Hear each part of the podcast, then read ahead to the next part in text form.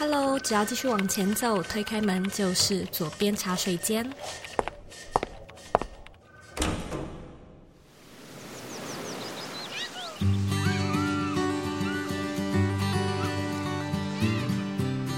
现在在收听的是《左边茶水间》第两百六十二集。你觉得自己有没有认真的跟自己相处过呢？你有没有看见所谓的内在功课？有没有觉察现在的自己究竟为什么是现在这个样子呢？那在我们的节目正式开始之前呢，我想要跟你分享五周年特别线上工作坊加开场的消息。在六月的一整个月呢，我们举办了好几场的线上工作坊，跟你分享品牌定位，怎么样去找到你的品牌核心，还有品牌愿景的线上工作坊。不过很多听众跟我反映说，就是真的不小心错过了那些场次，因此呢，我们在七月十九号台湾的晚上一样九点钟。会在特别举办一场，唯一一场的加开场次。这个加开的场次呢，是一样九十分钟的线上工作坊。如果说你觉得自己在品牌定位这个上面一直非常的模糊不清，邀请你呢来参加我们的实作活动。很多学生上完之后跟我们分享，他们的收获非常非常多，好像看见了个人品牌更明确的方向。所以我相信呢，你一定也会非常的有收获。我们的这个直播场呢，只会有一个场次现场 live 的版本。不过这一次呢，我们就会提供重播，所以无论呢你能不能够 make it，都邀请你呢抢先来报名，因为我们是有限制名额的，限制五百位。所以七月十九号晚上九点钟，这次不要再错过喽。今天呢，我们邀请到沟通教练夫妻档，也是从我开始的关系功课 Podcast 创办人小虎与慧玲来到茶水间。他们今天要聊的东西，我个人认为非常的特别哦。聊什么呢？就是聊两个人的恋爱，以及两个人关系相处与磨合。那当然，我们并不是一个特别在分享感情经营的节目。但是呢，我觉得今天的的这一场对谈，它非常精彩的地方就在于每一个相处的觉察与分享，都会让你很有共鸣。所以我认为它更是一个与自己相处的分享，而不是两个人在关系之中的感受。虽然这个也是非常大的一个元素哦。例如说呢，小虎会提到说自己身为男人，会认为他应该要怎么样，或者是要符合什么样的社会价值观的形象，而慧玲呢，则会分享自己过去的没自信，在感情中的创伤，又怎么样去带到现在的关系，甚至是孩子身上这样子的议题。那我觉得在听他们两个人分析时，其实真的是一段非常精彩又过瘾的过程。慧玲呢，也有提到她在萨提尔课程中大哭告解的经过，那我相信呢，绝对会带给你非常不一样的领悟。准备好了吗？让我们一起来欢迎今天的来宾小虎慧玲。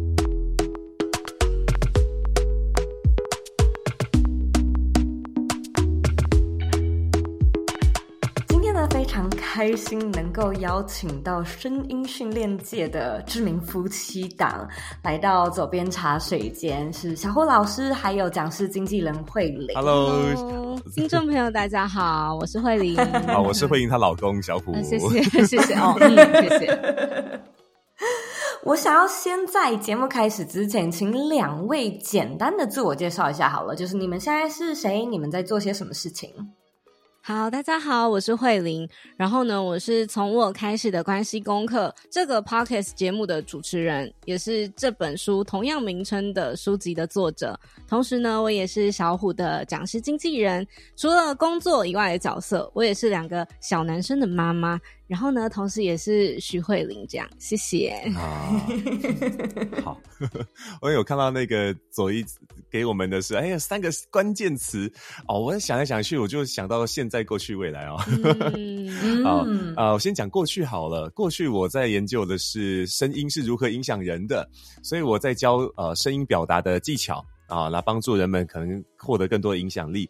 可是呢，哦，在这个过去十多年的教学经验里面，慢慢发现，其实我们在开口说话之前，呃，内心是很热闹的。是，所以呢，我就开始转为研究啊。现在呢，我转为研究是什么在影响我们的声音的 啊。后来发现，那叫做内在的声音，就是我们心里面有什么样的想法，有什么样子的呃感受，还有我的心中的目标。好，就是很很远的那个画面，那个大方向，它会影响我们整个人的行动啊，还有整个能量。好，所以我后来在研究这件事情。所以未来啊，那就是说，哎，期许啊，能够去帮助更多的人，透过内在的声音去连接自己，也透过内在声音去连接他人，让我们有更好、更有温度的互动。这样，我想要跳一个不在访纲内的主题，哦、是刚才 在听小虎分享的时候，嗯，我想要问一个问题，嗯嗯，你觉得为什么你们在做的事情这么重要？如果要讲的话，有很多种层面呢。如果说以我们个人的层面好，因为不要讲什么社会的层面，我们讲我们个人层面，因为我自己过去曾经受到很多的干扰。人生受到很多的干扰，但这干扰不是别人故意给我们的，而是说，可能这个过程当中会有很多人说啊，身为一个男孩子，你应该如何如何啊，身为一个专业讲师，你应该如何如何。那我无法去分辨什么是干扰，什么是应该，就是什么是正确的。嗯，所以就在这里面非常的迷失。对，那一一迷失之后呢，就发现有很多无用功，就是我做了，但是没有任何的帮助，反而还要造成更多压力的事情。那。真的过了很久很久，当我开始意识到自己的感受也很重要的时候，其实我已经年纪蛮大了，然后浪费了不少青春了。所以过程当中被人伤害、伤害他人，其实都有。呃，所以为什么对我来说很重要？因为我从很低很低的低谷爬上来过，我知道这个东西。很少人会意识得到它，但它很深的影响我们。所以我在想，如果能够帮助更多像我一样的人、嗯、啊，能够从这里面有更多的觉察、觉醒，那么他们的人生会变得如何呢？嗯、我相信应该会很不一样吧。嗯，谢谢小虎。那不知道慧玲呢？就是对你而言呢，你觉得你现在在做的事情，或者是在帮小虎做的事情，我相信你们是有共同理念的嘛？嗯、那你是怎么想的呢？我怎么想？我想延续一下刚刚小虎说无用的事情，但对我来讲，我觉得那个比较像是无用之用。就是无用之用是一本书的名字，嗯、但是也是我学到的一个概念是：过去发生很多事情，你会觉得它很浪费生命，或者是我怎么没有早一点学会，早知道我就怎样怎样怎样。可是我后来就是到现在，我发现因为这些无用之用，所以我会觉得我现在反而学到更多。它是一个必经的过程。例如说，呃，因为我跟小虎，我们两个年纪相差九岁，所以我跟他在一起的时候，嗯、我才是一个大学生。然后那个时候我超级没自信，就是他，他那时候给我感觉是一个社会精英，然后我很像是，嗯、就是很像是，就是那种攀上来的，对对对对对对对。然后也的的确，对，就是真的。然后也的确，因为那时候就学生也不会打扮啊，然后就是一个很素的人。然后那时候也会有，就是漂亮的姐姐来约我说，我配不上小虎这样，对，就是真的，就真的有这种八点档剧情这样。然后因为你对自己很没有自信嘛，就开始怀疑人生，然后怀疑自己之后又会怀疑小虎，然后就是各种，我觉得在人生里面有很多那时候还没有整理的事情跟心态，所以就会变得好像那种呃干扰源会一直出现，是一直到我后来成为妈妈，然后开始。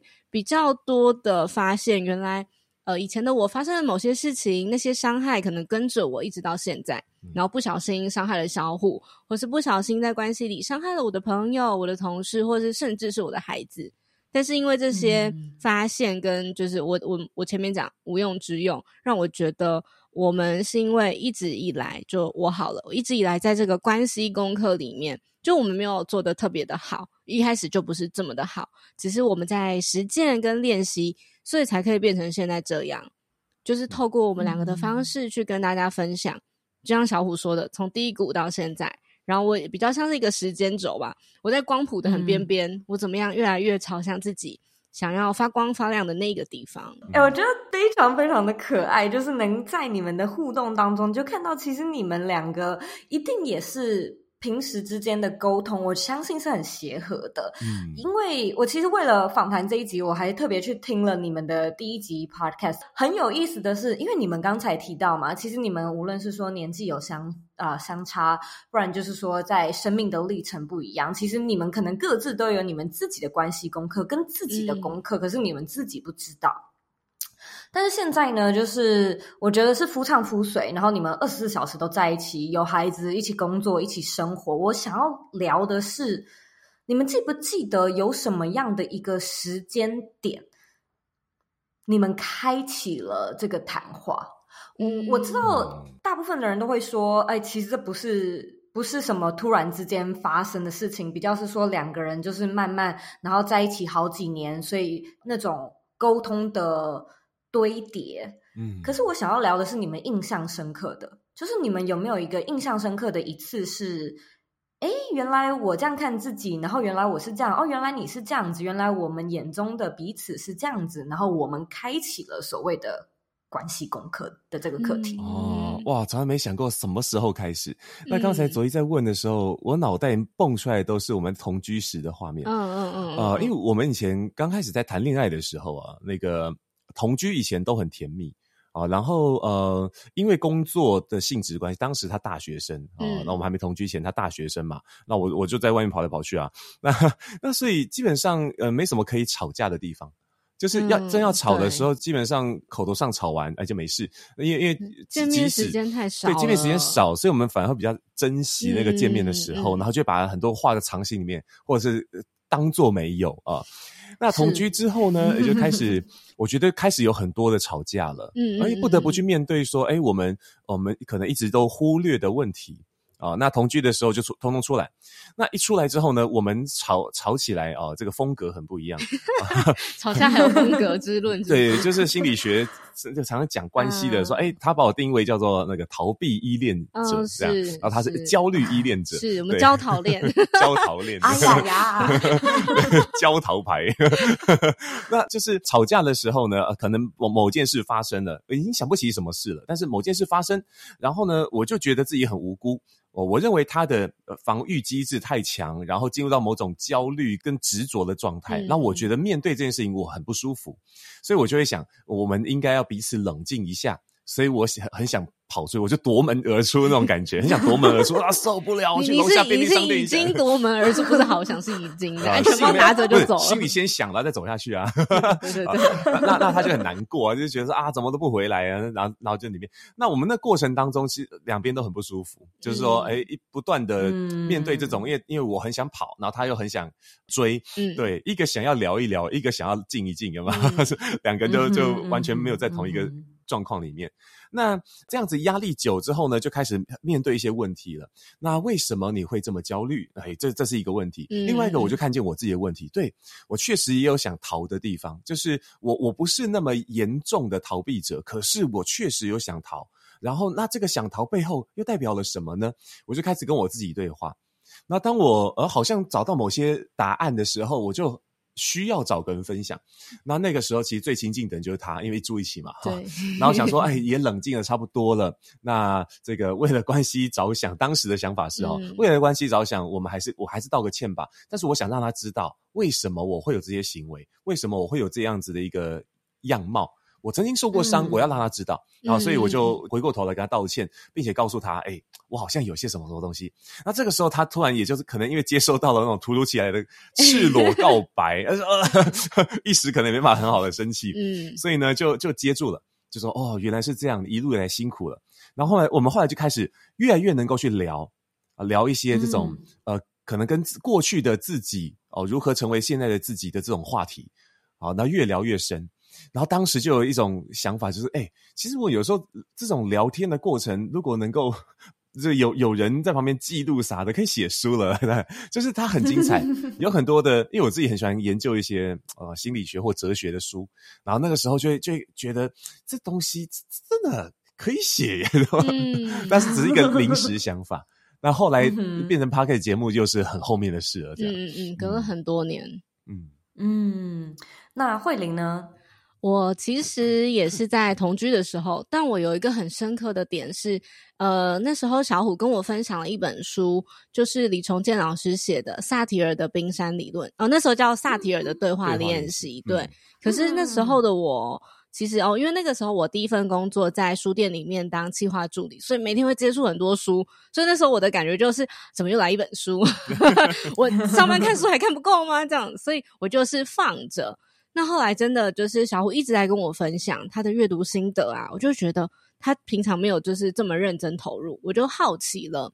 那因为好奇之后呢，嗯、我就在印象中，可是其实隔很多年哦，已经到我们结婚啊之后，我才去上课。就是真的走到萨提尔的课程里面。那时候其实前面是把呃书看完了，也了解了，就大概知道，然后会有一点点的用在我们的关系里，所以才会有小虎说的那个猫咪时间，在我们书里面有一个彼此关系的冷静期。嗯、可是我真正领悟到我的过去的伤痛、过去的伤害是怎么样影响到未来关系的时候，是因为我去上课。然后我去上了萨提尔课程之后呢，又邀请小虎一起去。我说：“你看书不够，因为我觉得课程上那 个体验是最真实的，你的头皮的发麻，然后肩膀紧张，或者你的眼泪等等。”后来呢，我们两个人就一起去上课。就我前面已经自己上课了，我还带着他一起去上课。然后在那个当下，就有一个姐姐她在分享自己跟老公相处上的故事。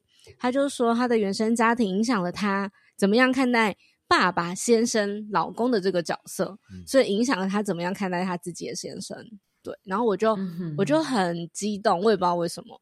然后 那天上课的老师叫做张天安老师，他就说：“那有没有人想要接着发言？”这样，我就举手，我就在那个课程里面跟小虎道歉，就道歉兼告白。我就才发现，原来我过去曾经有某一段感情，他。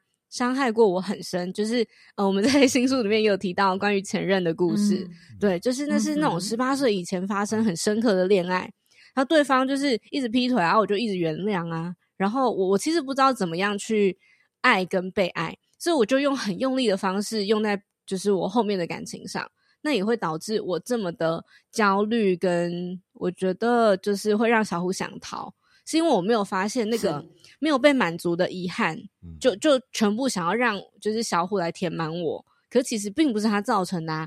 然后也是因为那件事情跟书延伸到课程之后，我就一直回头去看，然后老师就在课程上带我去抱一抱十几岁的那个慧玲。然后我也当就是当场跟小虎说对不起，我发现了这件事情，我觉得很抱歉。然后也谢谢你，就是包容我这么久，嗯、还愿意跟我结婚这样。那时候我已经结婚，因为我真的觉得哇塞，我真的很坏，我怎么可以就是因为带进婚姻、啊、对，因为我把 以前别人跟我讲的坏话全部都跟他讲，然后因为我又极度没有自信嘛，所以当那个时候我就会觉得哇，所以我只是很幸运，我只是运气比较好，所以我可以嫁给你。那时候我都很卑微的想这些事情。嗯，我觉得是真的，一切都最好的安排。你看，这个上帝派了一个很迟钝的男人给他，然后 被骂了，那几秒钟说：“哎呦，好痛啊！” 恐龙脑，对，他是是恐龙的神经。哎、欸，可是我觉得这是一个很其实很感人的故事，就是说我们都不是故意的，啊，就是我们就是也真的不知道说我们现在这样子对你是因为过去的哪些事情，对不会连在一起，就你真的不会连在一起。你高中、大学，你就是没有那个。你没有那个 awareness 嘛？嗯，所以我自己也有，就是说我也会在我的生命中跟我的先生慢慢探讨，然后会觉得说，哎，原来我有这样的行为是因为我妈妈过去怎样，然后我爸爸怎样，以前真的是想都没有想过这是有关联的事情，因为那样造成我这样，所以我觉得很有意思的是，不知道慧玲你愿不愿意分享，就是那个时候你觉得是是。老师说了什么话吗？或者是书中有什么东西吗？还是说你说是有另外一个姐姐的分享吗？就是你怎么会想到哦，这个是有关的，嗯，然后就是有种开窍了的感觉。懂？好，我哦，我记得那个时候，因为那位姐姐分享故事之后，我看到她的麦克风是在抖的，就她手拿着，但抖的幅度超大。然后当下我不知道为什么她的那个。紧张跟颤抖让我很，就是很共感，所以我就我哭到一个我不太能 理解我为什么可以哭成那样的状态。他在分享的时候你在哭哦？对，就是我已经哭到个到底是他的事还是我的事的那种感觉。那因为在课程里面，老师啊或是助教们都会问说，嗯、呃，你的眼泪是什么？嗯，他想跟你说什么话？然后，因为我们两个去的是进阶的课程，所以在前面已经有这个基础了。我已经被建立说，哎，你可以这样去问问自己。嗯、我那当下，因为小虎就看我，可是他也不敢就是碰我，怕我就是生气还是干嘛这样。嗯、就是他就问我说：“那你的眼泪想跟你说什么吗？”我也问了我自己这个问题，我就回想到，就是我就是我好像跟那个姐姐很像，我们因为过去的某一些东西没有被解开。嗯所以我把那种伤害啊，或者是我就是我很想报仇，可是我报仇错了，我怎么会在现在这个伴侣身上呢？或是我的家人？嗯，但其实我想报仇的可能是你当初为什么要抛弃我，嗯、或你怎么可以爱上别人？我是这么的爱你，然后我是这么想跟你走一辈子，所以我觉得是那种，嗯、就是那那一瞬间被那个东西点燃。嗯、然后因为呃，老师在上课的时候，地板上会有一个冰山理论的那个冰山。会有好几层，那老师会带着我们去看。所以你现在讲的什么事情，可能是冰山里面哪一层啊？是渴望吗？还是期待吗？还是什么？那我觉得在那个老师带着我去看十几岁的慧玲在想什么的时候，那个感觉好，我觉得是释放诶、欸，就是哦，我终于可以回去面对了，因为我以前是很刻意的去忘记他。然后我就把这，因为我觉得没什么好，反正就是这种男人不要了。可是我没有想到，其实我完全没有跟自己过去，所以那个东西一直在我心里。他其实一直一直一直到我生完两个孩子之后，有一天就是小虎陪我去见那那个那个前任学长的时候，那个事情才终结哦。其实就是这两三年的事情。可是这段感情已经过了十年哦，就是他是一直跟着我跟了这么久，我开始有觉察到我真的放下。甚至我现在跟那个学长变成就是连友啊，IG 朋友啊，然后有时候会传个线动，就说啊，这个很赞，你老婆真美。就我现在可以讲出这个话，或你小孩怎么那么可爱？就我可以说这个，然后他也会说哇，恭喜你们出书了，怎么什么的。就是我完全没有想过，然后我跟他可以变成这样的关系。哎呦，我突然 突然想到傻住，我傻住，因为我是不跟我前任联络的那种人，哎，我是要去和解吗？我不是，对，不用，这每个人剧本不一样，舒服比较重要。对，我也没有想过会这样，就是就是人生不知道为什么十年之后变成这样。嗯嗯，哦，我觉得这一段历程真的非常非常的精彩，也谢谢你愿意在我们的节目里面分享，谢谢。然后我再看小虎好像也有一段蛮。就是自己的发现，好像你写在你的自序这边，对不对？啊、那本书里面的自序，从我应该到我决定啊，哦、对。对对，可不可以跟我们聊一下你在书里面讲到的这个章节呢？啊啊啊！这个章节是这样来的哦，因为我们有一个访谈对象，他是我们的老朋友了哦，他叫小山哦，山姆。这个山、哦、对，那他是一个，他也是一个心理师。那因为他他跟我们嗯、呃、就熟悉，那所以那时候他来分享的时候，他就很放松。我说想聊什么都可以啊，哦、我都可以，都行。他说随便我问，随便我问。要来聊聊啊，他因为他的老婆是日本人啊、哦，日本、嗯、日本女生。然后他想，哎，那那聊聊一些那种文化不同的，蛮有趣的啊。可是聊着聊着呢，突然就想到说，那不然我们来聊聊，呃，身为人夫的转变好了。因为那时候够放松，然后突然就聊到这么深的话题了。我们很少有男生的来宾愿意讲到那么深，嗯，然后讲到让我这这这是触动那么多。因为一直以来都是女生分享的内在比较多，然后。很多感动，然后会哭爆，然后旁边 嗯，心里嗯感动。负责地位是指的那个人。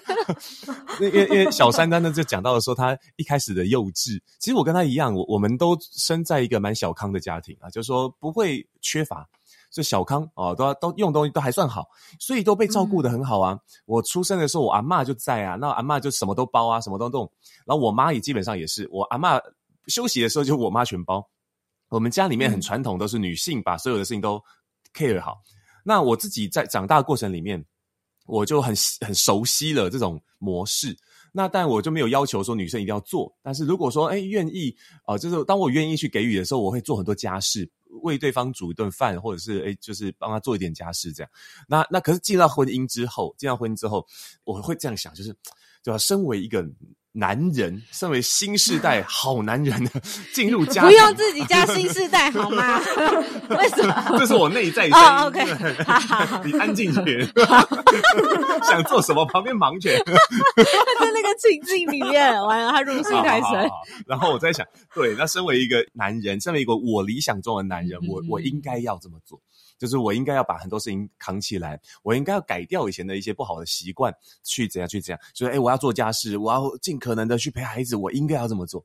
可是，当我想着我应该那么做的时候，其实这这背后有一个很很深的一个黑暗面啊，就是其实我们心里面是那样想的，就是其实我们心中有一个渴望，就像。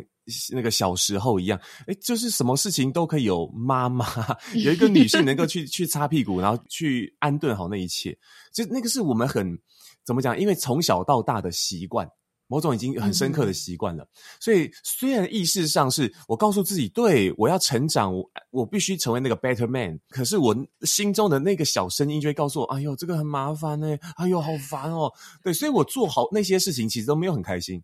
就是我，我只是觉得，嗯，身为一个好男人，应该要折被子。哦，身为一个好男人，应该来洗碗。所以那些行为背后，他讲的都是一种约束，他并不是很快乐的事情。所以久了之后呢，就会觉得好，开始好容易生气哦，开始好容易觉得。怎么讲？就是很闷哦。小三那时候在分享这些事情的时候，嗯、完全连接到我的内 在。我说哇，对对对对，有有有，好有感觉，有中有中。对，然后 我们就问他，那那你觉得到底是什么样？是是怎么改变的？他说：“嗯，哦，就有一天突然发现，就是另外一半在做这些事情的时候啊，哦、呃，其实都带着一种对生活的向往在做的。他不是因为给自己某种责任，哎呀，我是个妈，我该这样做；哎，我是一个爸爸，我该这样做。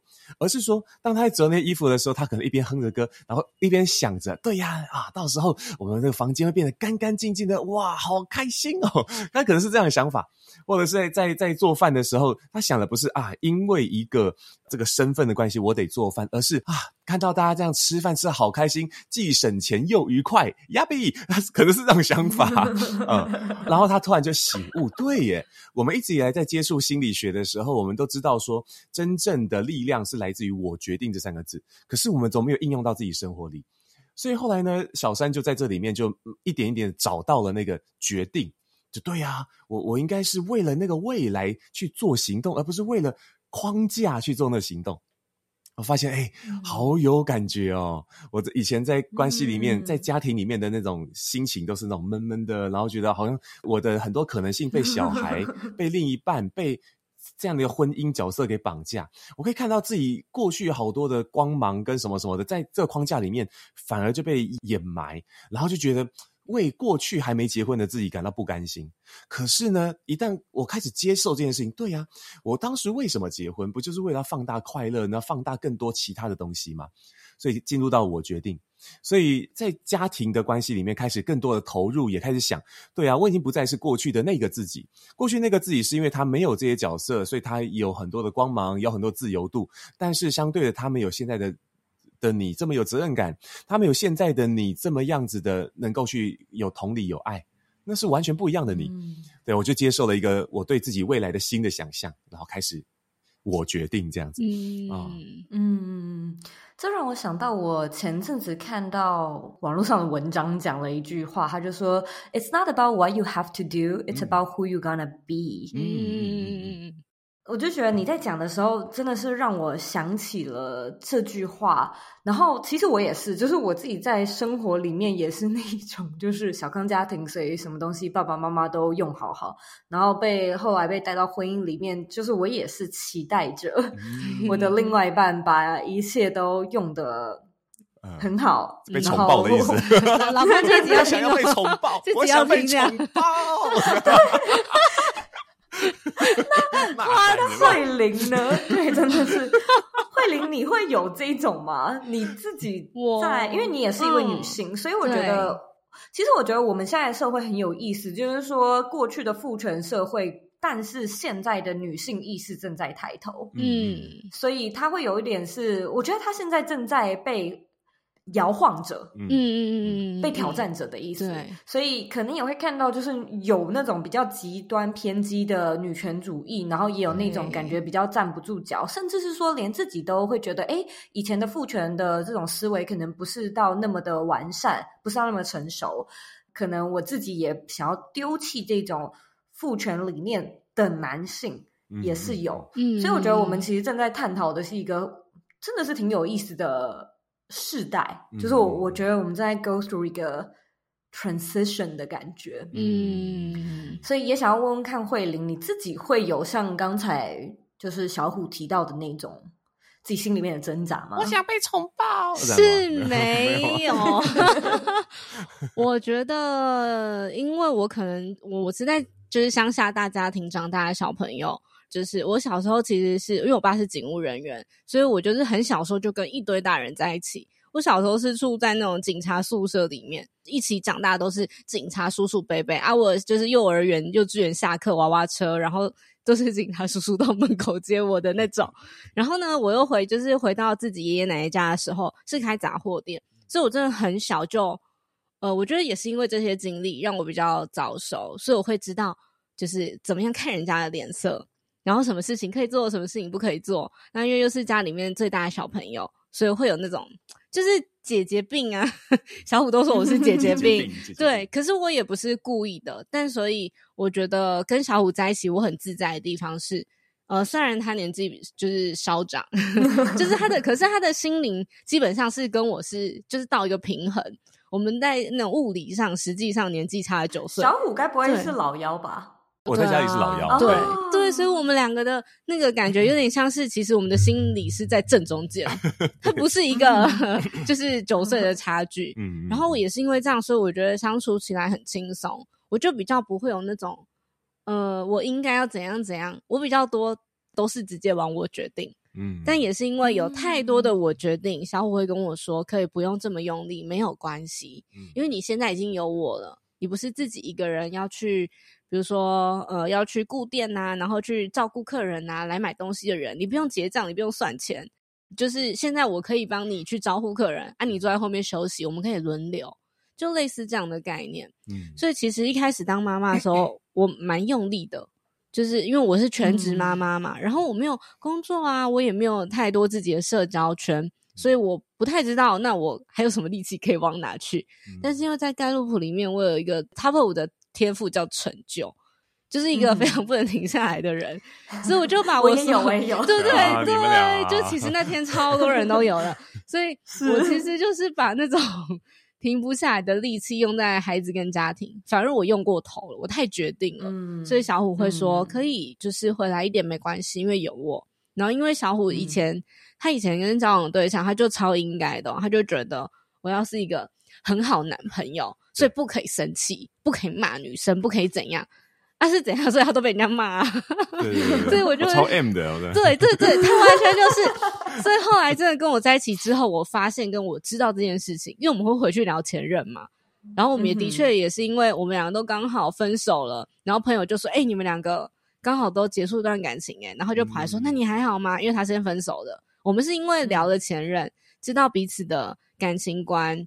然后觉得，觉得他慢慢好像有好感了啊。那我知道你感情观，你也理解我的价值观。那即便相差有一点岁数，但也许可以试试看吧。嗯，是因为这样在一起，嗯、所以我就一直跟他说，你可以把你的应该丢掉，你就只需要跟我在一起的时候成为你就好。你不用是一个什么很厉害的老师，或是很很好男朋友，你就做你就好。因为我不是因为你很厉害的老师啊的那一面，所以喜欢你。就我们两个反而就是。嗯比较各在一边，然后慢慢的往中间去靠近。嗯，在听这一段的时候，好感动哦！我就觉得你们真的是经历过很多，然后好像就是彼此的心是很很 open、很敞开的，可以跟对方有这种很深度的对谈，是我觉得每一个情侣、每一对恋人都应该要达到的一个 level 啊！这是我期待所看到的，嗯、就是我能们能够聊的东西，是可以让彼此。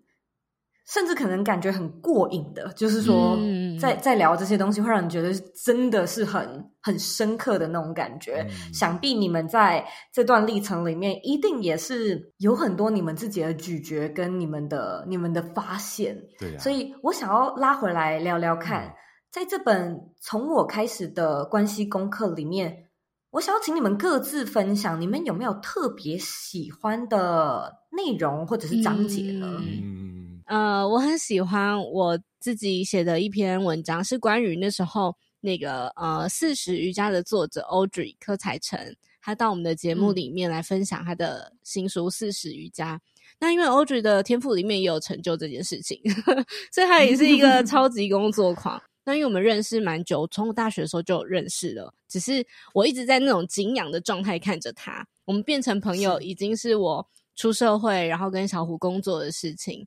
所以到那个时间之后，我就很好奇说，那他怎么样在呃工作狂的角色里面去照顾自己？因为他去练瑜伽嘛，让自己静下来。嗯，他就有说到一段话，他觉得每一个人其实都像一棵大树一样，我们就一直往上啊，然后去让自己开出很多的花朵或是结果，然后让树枝一直往天空去延伸。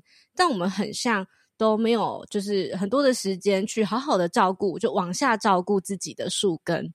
可是因为你照顾好了树根，帮它浇水，或者是去陪它聊天啊等等，这些往下照顾自己的方式，它会让你花开得更美啊，然后让你的树枝一直延伸到天空更远更高的地方。所以我很喜欢他跟我分享的是，我们每一个人照顾自己的时候，有时候都会觉得，所以我好像要列很多的目标，然后去达成它，那才是我的人生的成就。可是好像回头去看，更多的成就跟跟自己的对话，其实是往下的、嗯、往内的。所以我非常喜欢，我觉得在我们的节目里讲这段话，嗯、那我也把它写在书里面，就重新去探讨自信这件事情。自信就是从，嗯、我觉得是从自己内在长出来的信心，而不是今天小虎一直跟我说你穿这样很好看，或是你今天这篇文章写的很好，我就很有自信。你今天的眼线，谢谢。哇，我这样，谢谢。就就这些是外面给我的，但我到底可以给我自己的是什么？嗯、所以我觉得那是自己内心里长出来的东西。嗯、所以一直到现在，我有一个那个慧灵的一万次的那种星星，就我有一个发亮的相簿。是，比如说今天我的朋友跟我聊天，就是或是 像我只会传信息给我嘛，然后我就会截图，然后把它存进去我的这个相簿里面。只要我觉得有点挫折，嗯、或是可能人际关系相处上被讨厌啦，嗯、还是什么，我就会回头去看这个相簿，因为里面满满的爱，嗯、然后那些是很真诚的啊，里面没有小虎，因为他太不客观了，所以呃，因为他太主观了，所以 就是不行，要回去看客观的东西。对，所以我觉得是。我就会跟我自己说，我没有办法跟每个人当好朋友，那是很正常的事情。我只能去做我想做的事情，然后去吸引到也同样喜欢我这样频率的朋友。那那个一万次的相簿，其实帮了我很多很多的忙。然后这个东西，嗯，就是我有一些练习，其实，在书里面有，但一万次是没有的啦。一万次是我现在 bonus 的，对 对，就后来发现，哎，我怎么没有写进去啊？这样，对对对。哎呀，哎，我很喜欢你这一段的分享，因为我也有一个类似的东西，就是资料夹。对，然后我在里面放的是，就是观众给我很真诚的 feedback，可能是对不对？就是什么听完你的节目觉得好有收获哦，然后上完你的课好喜欢哦，跟你做一对一觉得哦，真的是太感谢你的帮助的那种。东西我也是截图存下来，我真的觉得，在你心情不好的时候，你就是 要回去看一下，完全会会真的很有感。嗯、然后你刚才在分享那个就是长叶跟长根的这一段话的时候，其实我也很有感觉。然后这又让我想到，我曾经也在哪边看到一句话，然后他是说：“If you succeed, you grow your leaf。” But if you fail, you grow the roots。嗯，就是成功长叶，失败长根吧。嗯，所以我也会觉得，其实我们都会，就是我以前也应该说，直到现在，我都一直是一个蛮目标控、流程控的人。然后，嗯，在我的性格里面，就是有什么样的想法，我是还蛮使命必达的那种人。嗯，就是我的那个。Top five 里面有前瞻。啊，就是我会一直想要往前走，就是 OK，这个完成了，那 next 就是下一步，嗯、然后再下一步，再下一步，就是我是真的直到近几年才有那种向下扎根的理解，嗯，所以你在讲这一段的时候，我自己也非常的有共鸣。谢谢你的分享，谢谢 Zoe，谢谢。讲不出来了吧？刚刚 一脸囧。我刚刚好，我虽然自己写的内容，可是我我自己在写的时候，自己在成长啊。哦，所以我就觉得好像在看着那个书写的自己。呃，我自己的话，最大的一个发现是关于无条件的喜欢这件事情。嗯，就是我们我们很难无条件的去尊重别人呢，因为我们从从小到大就学着说啊，因为你做了什么样的贡献啊，所以你很棒，或者是说，哎，呃，你哪些地方真的突出，你很棒。我们一直以来很多的一些喜欢是来或尊重是来自于条件的，是。那我觉得跟自信有点关系哦。如果我们人没有办法无条件的尊重自己的时候，我们的自信就很难很难从内在长出来。嗯，也就是说，我们就会不断跟外面去比啊，我是不是哪个地方可以比别人更好？我可以更加突出，哎，我能够有所贡献。然后我后来在探索自己的自我认识的时候呢，就发现一件事，对啊，我过去看待我自己也通常就是有条件式的。因为我哪些地方不够好，哎，所以我不值得拥有什么什么，所以我必须要有某种资格才能去享有什么东西。我我我我是这样看待我自己的，所以我以前在看别人的时候，我也很我这样讲起来叫肤浅，我只看别人的条件，然后呢，哎，这个人能不能入我的眼，能不能让我去尊重他，然后我就很不容易看见那些小事情带来的那种价值感，我只看见别人外在的一些成就。啊、呃，所以在交友的时候，我觉得那个时候的自己确实就是只是在表面上在浮而已。可是当我后来慢慢的跟我自己的自信这个功课哦、呃、开始在纠结的时候，我慢慢才开开始意识到说，哦，原来我一直以来都是用这种角度在看自己的。哦、呃，那是那个是以前的人们给自己的，因为小时候我们的父母都已经竭尽所能了，可他们过去所学到就是这样，就是哎，你你一定要怎样怎样怎样才是。有用的人，不然就是 borrow 用啊，这样子。嗯、对啊，所以所以一路以来，其实我们都不断的受到这样的一个洗脑吧。啊，所以我意识到这件事情的时候，我就告诉自己说，哎，那从现在开始，我要开始学会无条件的去尊重自己了。所以就就想起了以前很笨的时候的自己。我从小学五年级才把 b p m 的那个注音符号的表背起来，以前就是学的哩哩啦啦，然后有些字还还看不出来的，这什么？然后就五年级，五年级，所以一吊车尾啊，我像很像那个哆啦 A 梦里面那个大雄啊，啊，对，他就，就狂吊车尾，但我基本上跟他很像啊，就是傻傻的，然后就笨笨，然后有一点小小的调皮，可是又一直被欺负。我以前这样看待自己的时候，我觉得不喜欢，可是现在想起来就觉得那个时候傻傻的自己也在努力的用当时的很多的的方式在努力的活着了。所以我一开始，嗯，对啊，其实即使他这么笨，即使他这么呆，那么慢，可他在用他的方式努力的活着，并且让自己学会保护自己，跟让自己有一点能力。但我觉得你很棒，我就开始这样告诉我自己，对啊，我觉得你很棒。所以，当我这样子看待我自己的时候，发现有一个奇妙的事情发生了。当我在看着别人的眼神，当我在看着别人在讲故事的时候，我不再只会去察觉到，就是以前考试的时候看到的那种列点，哎，我看到哪些重点？嗯，这个东西重要，就会考的那种重点式整理，而是去看到那些细节里面。当他在讲某件事情的时候，他眼睛突然发亮，我知道这东西对你来说超有价值。这对你来说不是只是单单纯纯的一个行为而已，它背后有一个很重要的事情。我看得见好多更多深度的事，对啊，所以身为一个男人的深度，我觉得在于 在于无条件的尊重这件事情，这是我我在写这本书的时候同时学会的事。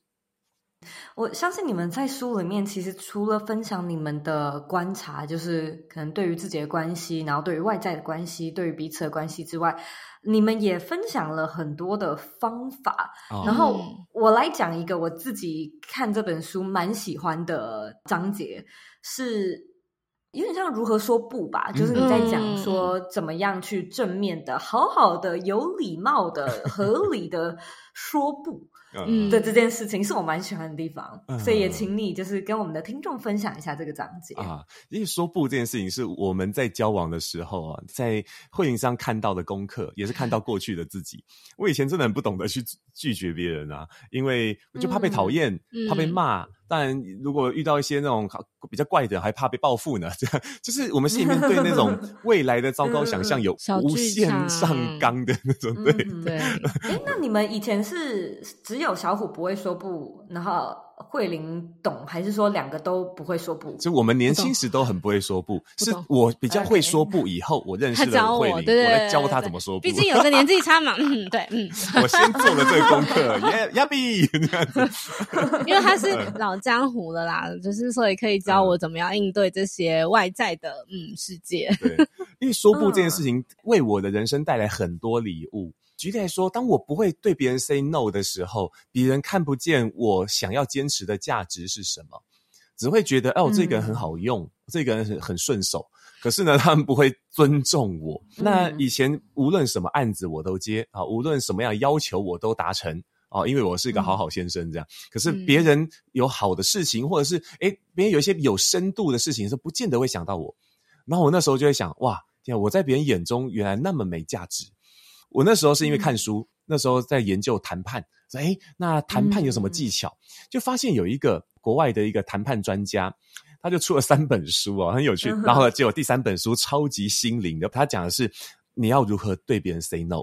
后来发现哦，其实这这是核心，这是核心。我们人的自我价值的核心在于我们如何跟别人划清界限啊，就是我跟你不一样，那我有我想坚持的，但我也尊重你的。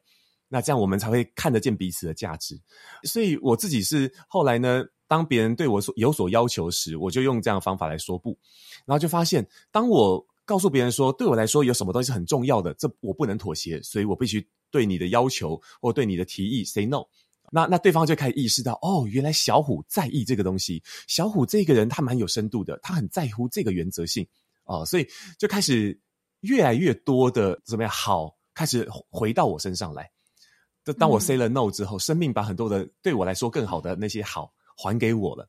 所以当时我跟慧玲在交往时，慧玲也是个好好小姐啊，就是超级难拒绝别人的。听众朋友们可能很好奇，那到底该怎么 say no？OK，我觉得这是一个说话架构，也是一个思考架构。嗯，哦、呃，就是把好放在开头跟结尾。这算是你我们常听到的那种三明治吗？三明有点类似，但是它更更倾向是说，你看哦，我们为什么会担心 say no 带来不好的影响？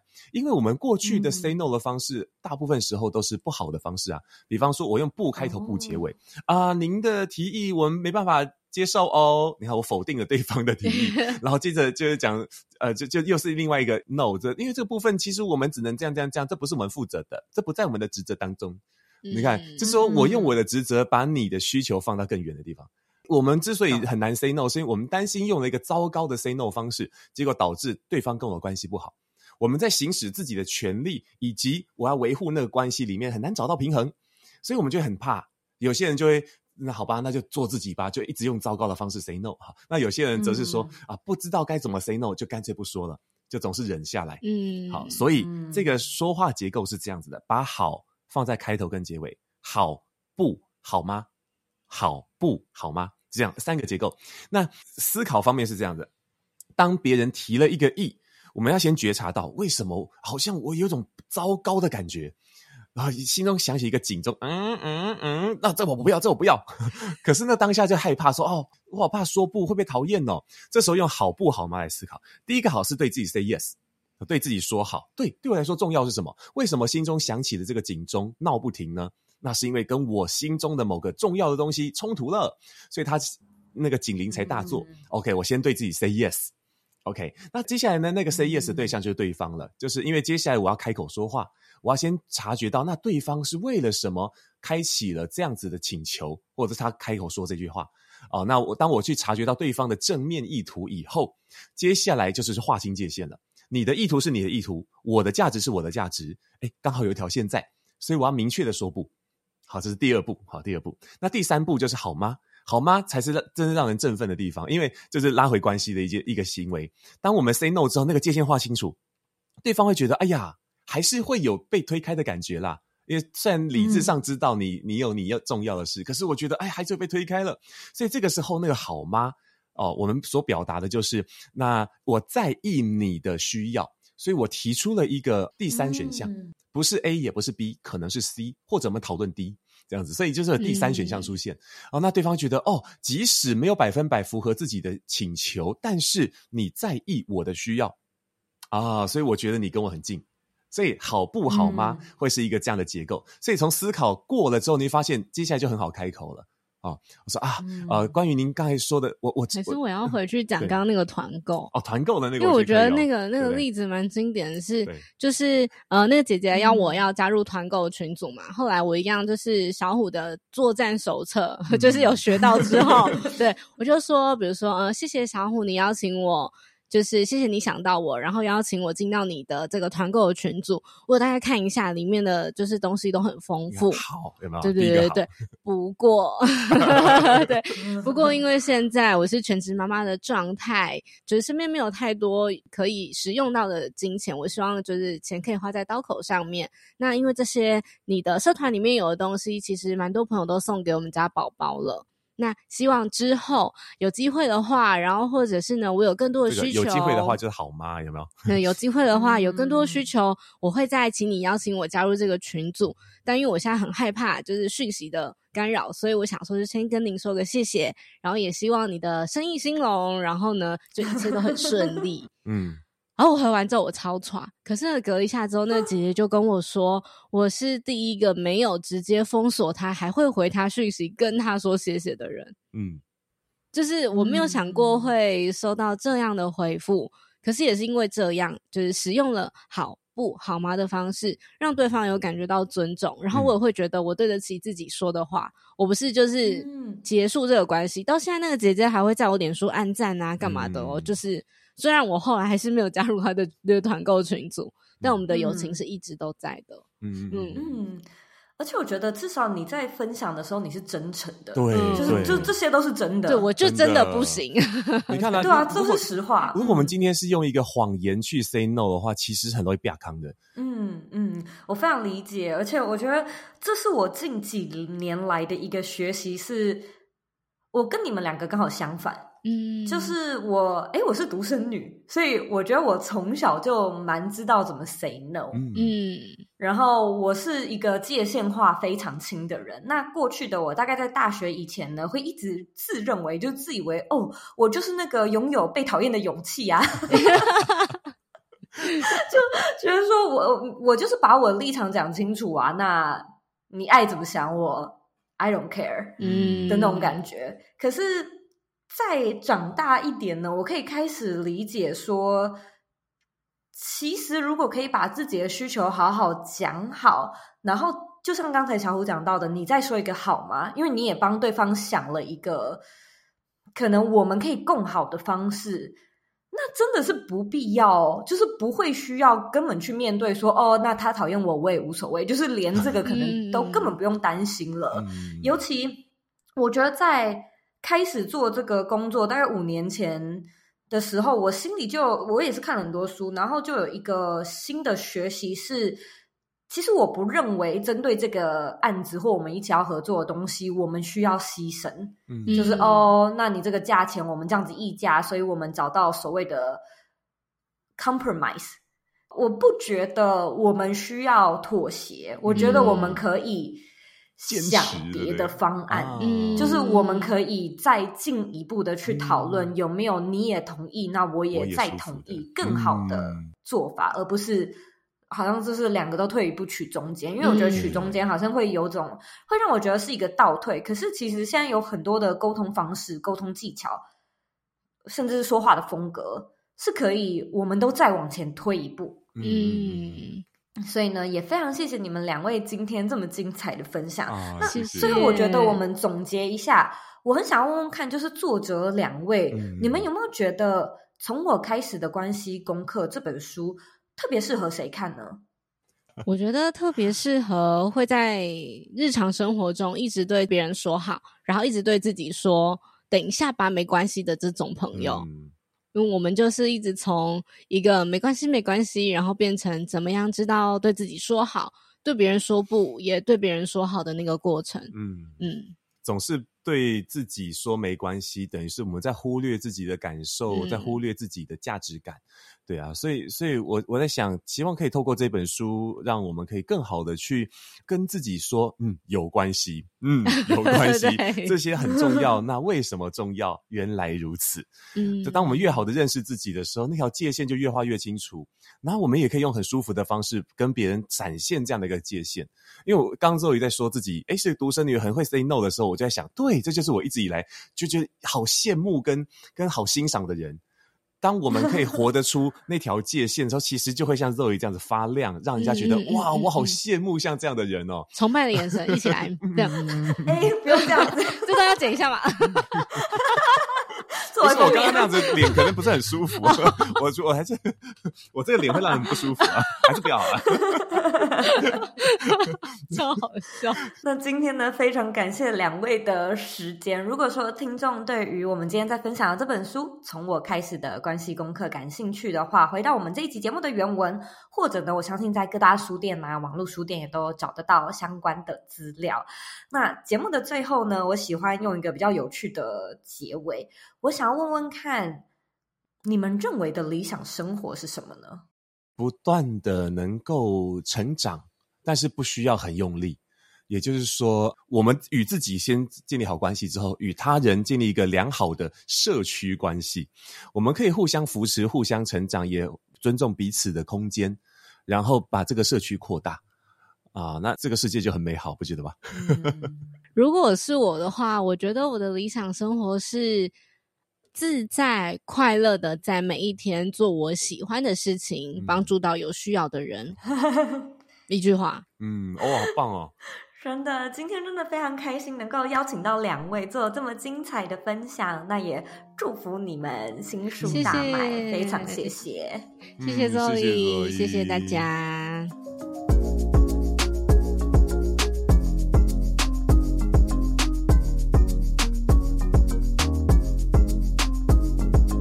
今天的重点整理。一小虎提到，他发现人们在开口之前呢，内心其实是很热闹的。我们的内在充斥着非常多的声音，心里有什么想法、目标与感受，都会大方向的影响着你的行动，还有你的能量。因此呢，他跟慧玲开始分享怎么透过内在的声音去连接自己，还有连接他人。那慧玲也说，那些出现在心中的干扰或者是成见，其实很多不只是无法好好听清。楚好好分辨，甚至呢还会一直出现同样的模式，然后将过去的伤害一直带在身上，伤害了自己与身边的人。因此呢，两个人从同居的时候就开始注意到这件事情，那两个人也慢慢的开始对对方坦然展开一系列的探索、觉察，甚至是觉醒般的对话。那这也让他们有了分享。从自己开始的关系功课，这样子的念头，想让更多人呢，不只会沟通、会表达，更可以呢面对自己内在的声音。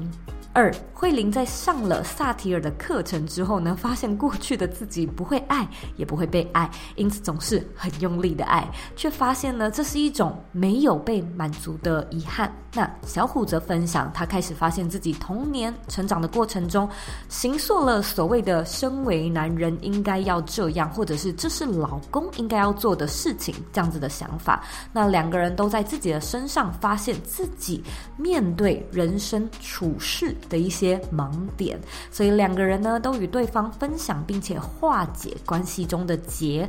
例如说，慧玲提到她在课程的现场，直接跟小虎道歉加告白，觉察自己的缺憾是来自于过去前男友的劈腿，却将这样的报复呢加注在小虎的身上，而小虎则是告解说自己内心啊其实还是期待着家事会由一个像妈妈这样的角色来用好，尽管认为自己应该做。但但却都不是发自内心的想要去做。他也表示，如果自己是能够带着对未来的憧憬和向往来做这些事情，决定成为一个为家庭付出、共创美好未来的人，那自从有了这些决定之后，其实心里的结也都渐渐的被梳理开来。三，聊到自信这件事情，慧玲说：“我们呢都以为自信是外在的成就所累积的，但是呢，真正的自信是向内而且向下的，它是由自己的内心长出来的。”那小虎也表示，他发现呢、其实我们很常是有条件的在尊重别人，以及有条件的。爱着自己，喜欢自己。当这些条件不见了，你对自己的爱也会开始动摇。你会开始质疑自己是否值得被爱，是否还像是以前一样厉害、迷人、专业、受欢迎。无论呢是自信还是自爱，其实呢这都是你自己的功课、自己的议题。你会发现呢，外在的成就或许呢会让你自我感觉良好，但是它到了一种程度，它就不会再往上了。而你会发现它永远呢都没有办法有一个足够的一天，你必须要不断的去维持这些外在条件、外在成就。而如果外在的成就被外在的事物给影响了，你也会一并呢，因为失去这些条件而开始质疑自己的价值。这件事情呢，我这阵子非常的能体悟，因此呢，真的这一切其实都是从自己开始的关系功课。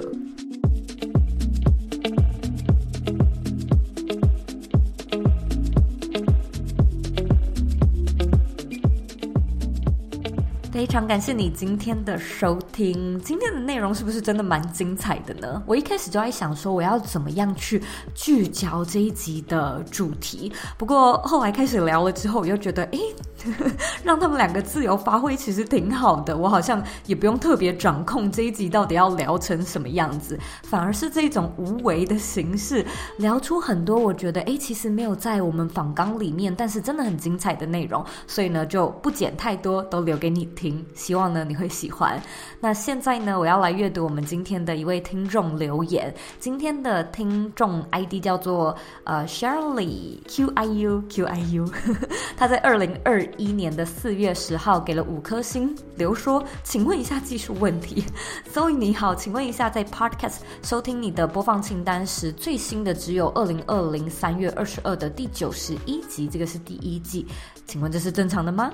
我记得呢，最新的应该是一百四十四集以上了。”我可以在 Podcast 里面听到，但是没有在播放清单上。感谢，好，非常谢谢这位听众的留言哦。这个呢，我现在念到，其实时间已经有一点点晚了，所以我相信这个问题应该早已被解决了。